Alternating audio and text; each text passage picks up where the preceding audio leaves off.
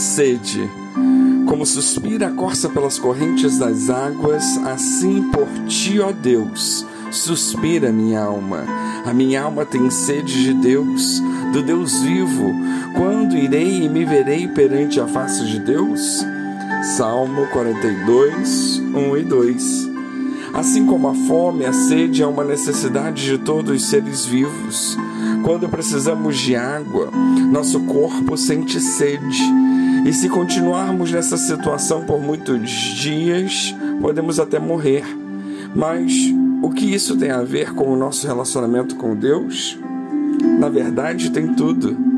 Provavelmente a imagem de animais com sede, quase todas as pessoas conseguem visualizar. O salmista compara o seu desejo de estar na presença de Deus com a sede de um animal. Esta imagem é bem forte. O salmista vê o animal à procura de água, mas sem encontrá-la. Compara essa sede extrema consigo mesmo e fala de sua sequidão por Deus. Não é um simples desejo de molhar a boca com água para se refrescar ou fazer um bochecho. É seco, sedento, profundamente desejoso de Deus. Sede de Deus é algo tão forte e intenso que nada mais importa. Não importa a situação que estamos vivendo, se temos sofrido ou passado por problemas, o que mais importa é ter um relacionamento íntimo com o amado das nossas almas.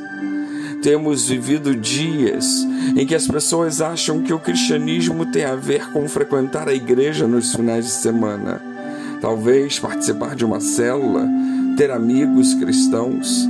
Então, quando tem uma necessidade, buscam a Deus por uma solução. Não é assim que devemos viver. A nossa busca todos os dias deve ser a face do Senhor, mesmo diante dos problemas ou de momentos felizes. Ele deve ser o mais importante em nossa vida. Ele deve ser o primeiro lugar. Ter sede de Deus é buscar a sua face, a sua presença e não aquilo que Ele pode nos dar. É verdade que tudo o que precisamos está no Senhor e que Ele tem a solução para todos os nossos problemas. Mas não é isso que o nosso coração deve estar. É como Davi expressa no Salmo 63, os versículos 1 a 4. Ó oh Deus, Tu és o meu Deus, eu te busco intensamente, a minha alma tem sede de Ti, todo o meu ser anseia por Ti, numa terra seca, exausta e sem água. Quero contemplar-te no santuário e avistar-te no teu poder a tua glória. O teu amor é melhor do que a vida, por isso os meus lábios te exaltarão. Enquanto eu viver, te bendirei, e em teu nome levantarei as minhas mãos.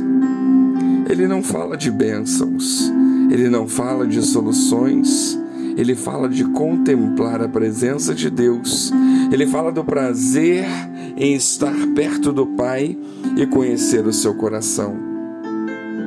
Não importa o que temos ou quem somos, a presença de Deus nas nossas vidas é insubstituível. Nada é maior ou melhor do que sermos amigos do Senhor e cheios do seu Espírito Santo. Esse deve ser o anseio da nossa alma todos os dias. E diante disso fica a reflexão: temos buscado a face de Deus ou temos buscado apenas o que Ele pode nos dar? Pensemos na nossa vida e nas situações que temos vivido. Deus tem sido o primeiro lugar, não importa as circunstâncias, ou Ele é apenas aquele a quem tentamos recorrer para resolver os nossos problemas. Temos desejado a Deus em nossa vida mais do que qualquer outra coisa? Temos depositado a nossa esperança e a nossa confiança somente nele? O Senhor tem nos chamado, Ele tem nos chamado para um novo patamar no relacionamento com Ele, para águas mais profundas. Ele tem nos chamado para mais intimidade. Ele quer se revelar a nós, mas para isso ele precisa ocupar o lugar mais importante de nossas vidas. Se temos deixado o Senhor de lado, temos vivido um cristianismo de final de semana, dependido das pessoas e dos recursos para sermos felizes e completos. Arrependamos-nos e mudemos de atitude. Peçamos perdão a Deus e deixemos que Ele tome o principal lugar na nossa vida, em todas as áreas da nossa vida. Peçamos que Ele nos ajude a ter sede da Sua presença e que venhamos a buscá-lo de todo o nosso coração. Que Deus nos abençoe.